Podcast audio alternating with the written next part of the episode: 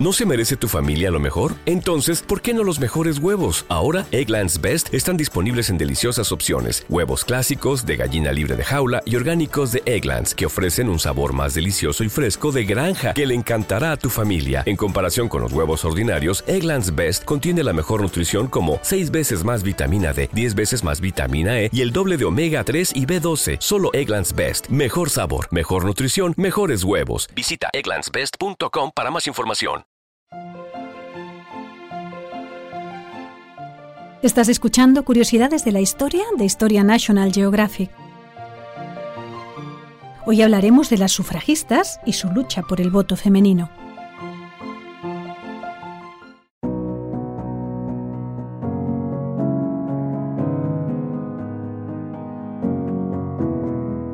El viernes 3 de agosto de 1832 se discutió una petición muy especial en el Parlamento británico, la de Mary Smith de Stanford, que defendía que como ella pagaba los mismos impuestos y estaba sujeta a las mismas leyes que cualquier hombre, debía tener el mismo derecho a elaborarlas mediante la elección de representantes y aplicarlas en los tribunales de justicia. Demasiado sin duda para Sir Frederick Trench, el honorable diputado señaló que si se establecían jurados paritarios de hombres y mujeres, se verían forzados a situaciones dudosamente morales, como estar encerrados toda una noche deliberando. Cuando se le replicó que es bien sabido que el honorable y galante diputado suele pasar noches enteras en compañía de damas sin que ocurra nada indigno, Trench no contestó más que sí, sí, pero nunca estamos encerrados. Los asistentes rieron y así se cerró el primer debate sobre el sufragio femenino de la historia de Gran Bretaña. Los defensores de los derechos de las mujeres eran una minoría. El movimiento feminista estaba en pañales. A las mujeres se les negaban los derechos civiles y políticos de los que disfrutaban los hombres, y aunque solteras y viudas gozaban de más libertades que las casadas, las cuales no podían tener propiedades, redactar testamentos ni ostentar la custodia de sus hijos, también estaban sujetas a grandes restricciones. No podían ejercer profesiones como la medicina o el derecho, ni acceder a puestos de la administración, y por supuesto tampoco podían votar. En la mentalidad de la época esta subordinación era parte fundamental del orden social. Los hombres, mejor dotados intelectual y físicamente, debían encargarse de la esfera pública, mientras que las mujeres ocupaban la privada bajo su protección. Las propias mujeres compartían esta opinión y la transmitían de madre a hija. Apenas se producían muestras de protesta. A principios de siglo, en los años 20, los tempranos activistas William Thompson y Anna Wheeler se preguntaban vosotras, las más oprimidas y degradadas, ¿cuándo os daréis cuenta de vuestra situación? Os organizaréis, protestaréis y pediréis su arreglo. Pero incluso aquellos que denunciaban lo injusto de la situación no se planteaban reivindicar el voto.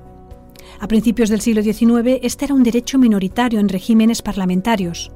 En Gran Bretaña se restringía al 20% de los hombres estaba muy extendida la idea de que solo aquellos con las mejores capacidades y aptitudes eran indicados para elegir a los gobernantes. Únicamente los círculos más radicales defendían el sufragio universal masculino.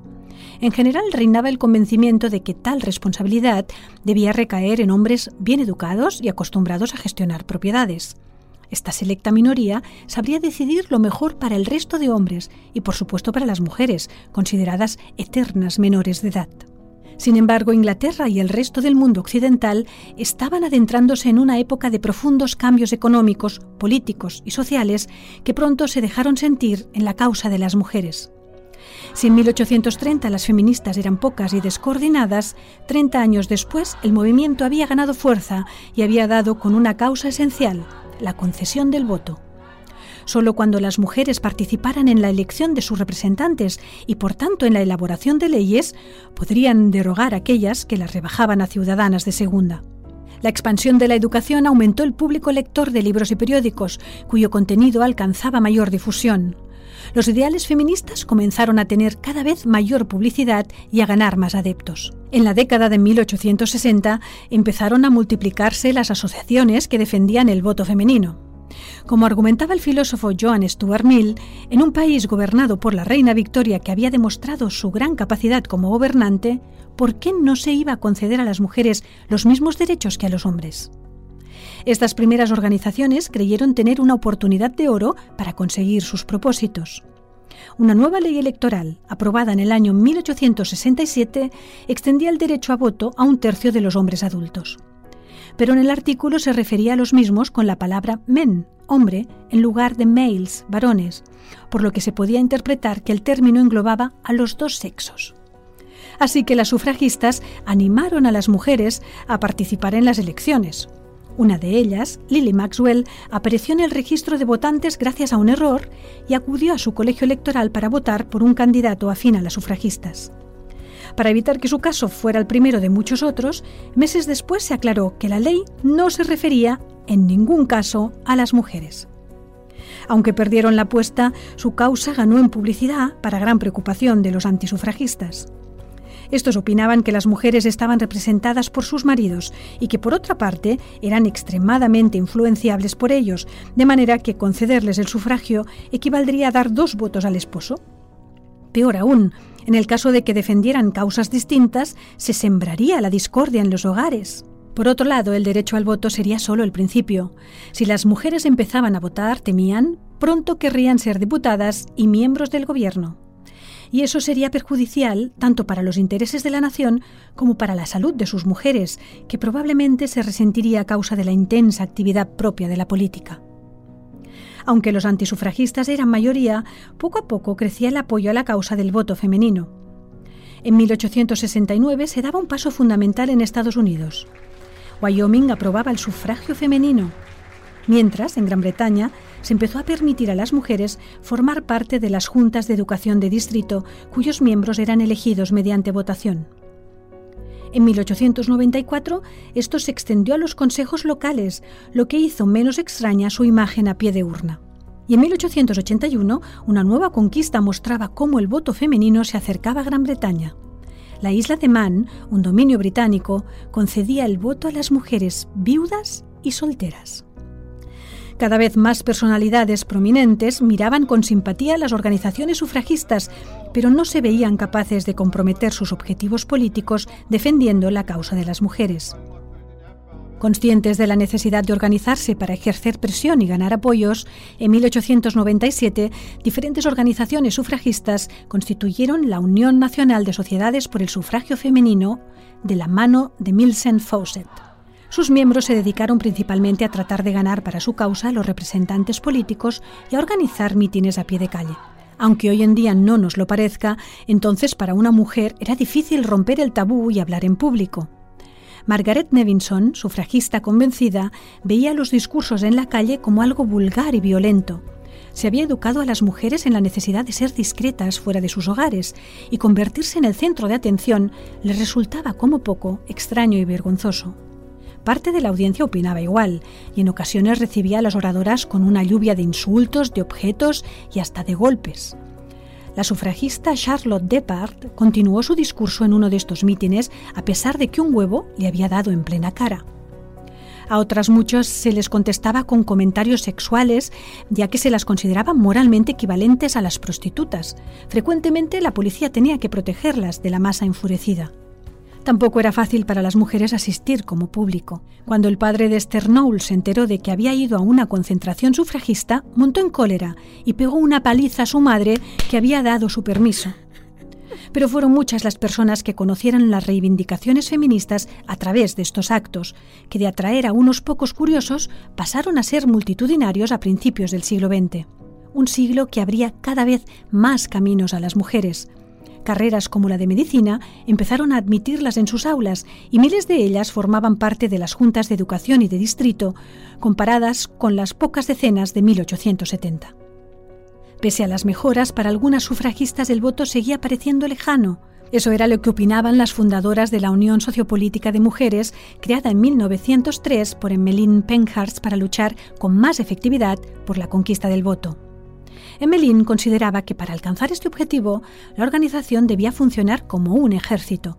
Sus órdenes nunca debían ser cuestionadas. Las peticiones de democracia interna fueron desestimadas siempre por Emmeline, que expulsó a todos los que se mostraban en desacuerdo con sus decisiones. Incluso una de sus hijas, Silvia, tuvo que abandonar la organización por su tendencia a colaborar con el Partido Laborista y es que la líder se había comprometido a no colaborar con ningún otro partido político hasta que las mujeres obtuvieran el voto. Tampoco admitía la militancia de los hombres. Así, la Unión Sociopolítica de Mujeres fue perdiendo cada vez más miembros.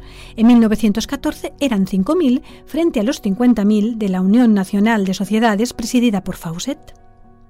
La Unión Sociopolítica de Mujeres desarrolló tácticas militares que tenían una gran resonancia en la prensa, como interrumpir los mítines de otros partidos, intentar entrar en el Parlamento, presentarse en los domicilios de miembros del gobierno e incluso encadenarse a ellos. Estas acciones conllevaron con frecuencia la detención de sus protagonistas, que se negaban a pagar la multa que se les imponía y por tanto eran encarceladas. A su salida eran celebradas como heroínas, lo que les reportó una enorme propaganda. Sus partidarios se multiplicaron y en 1908 una gran manifestación en Hyde Park congregó a más de 500.000 personas. Incluso el conservador diario The Times afirmó que en el último cuarto de siglo no se había visto acto tan multitudinario.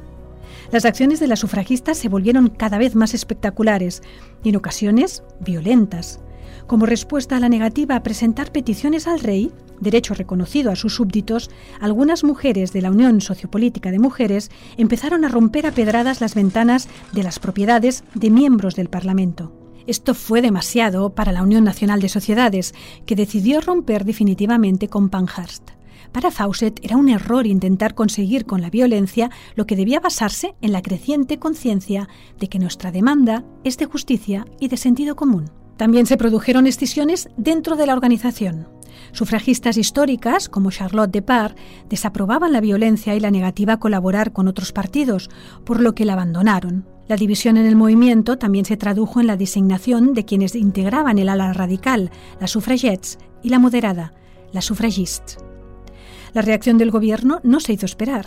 Cientos de sufragistas fueron encarceladas y sometidas a duras condiciones de reclusión para lograr que se les reconocieran el estatuto de presas políticas y mejoraran sus condiciones de vida en la cárcel, se declaraban en huelga de hambre. Y esto planteaba un gran problema a las autoridades que querían evitar a toda costa que se convirtieran en mártires de la causa. La solución fue la alimentación forzosa, un proceso doloroso y peligroso que no hizo más que despertar simpatías por las sufragistas entre la población. La represión de las protestas en las calles empeoró el Parlamento había estado discutiendo un proyecto que proponía la concesión del voto a las solteras viudas y en noviembre de 1910 se convocó una manifestación para pedir que se continuara estudiando. Para disolver la protesta se recurrió a policías provenientes de los barrios bajos de Londres, lo que hicieron por medio de golpes y agresiones sexuales a los que se sumaron una gran cantidad de transeúntes. Tres manifestantes murieron a causa de las heridas y la fotografía de una mujer en el suelo a punto de ser golpeada espantó a la opinión pública. La respuesta oficial al Viernes Negro fue culpar a las sufragistas, que animaron a todo el que quisiera sumarse a la protesta. Como consecuencia, se introdujo una reforma legal que mejoró algo su situación penitenciaria. Mientras tanto, el proyecto llegaba al debate parlamentario definitivo. Varios ministros del gobierno liberal opinaban que el perfil de mujeres al que se dirigía, propietarias solteras y viudas, votaría mayoritariamente conservador, por lo que se opusieron al mismo.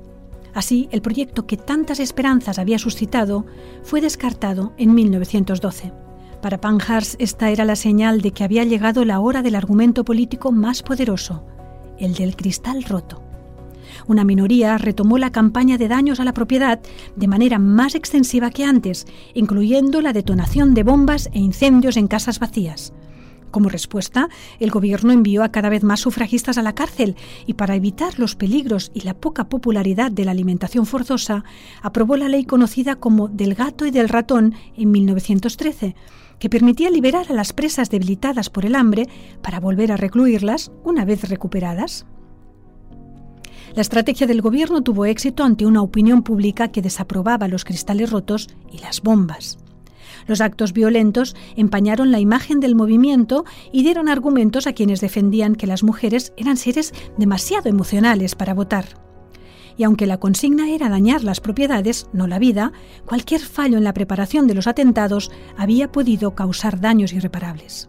Nunca sabremos qué habría pasado de continuar así las cosas, porque el estallido de la Gran Guerra interrumpió la actividad de la Unión Sociopolítica.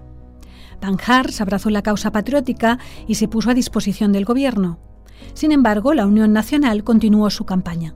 La actividad política de este grupo y la contribución femenina a la guerra en la retaguardia mientras los hombres luchaban convenció al Parlamento y a gran parte de la sociedad de que las mujeres merecían el voto tanto como sus conciudadanos. En febrero de 1918 se aprobó la ley que concedía el sufragio a las mujeres mayores de 30 años y se extendía a todos los hombres de más de 21. La felicidad entre las sufragistas fue enorme, pero no completa.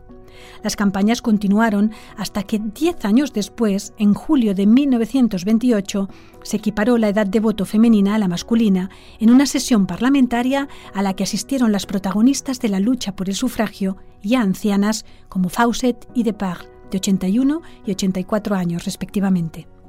Charlotte Depard dijo entonces, Jamás pensé que vería la concesión del voto, pero cuando un sueño se hace realidad, hay que ir a por el siguiente.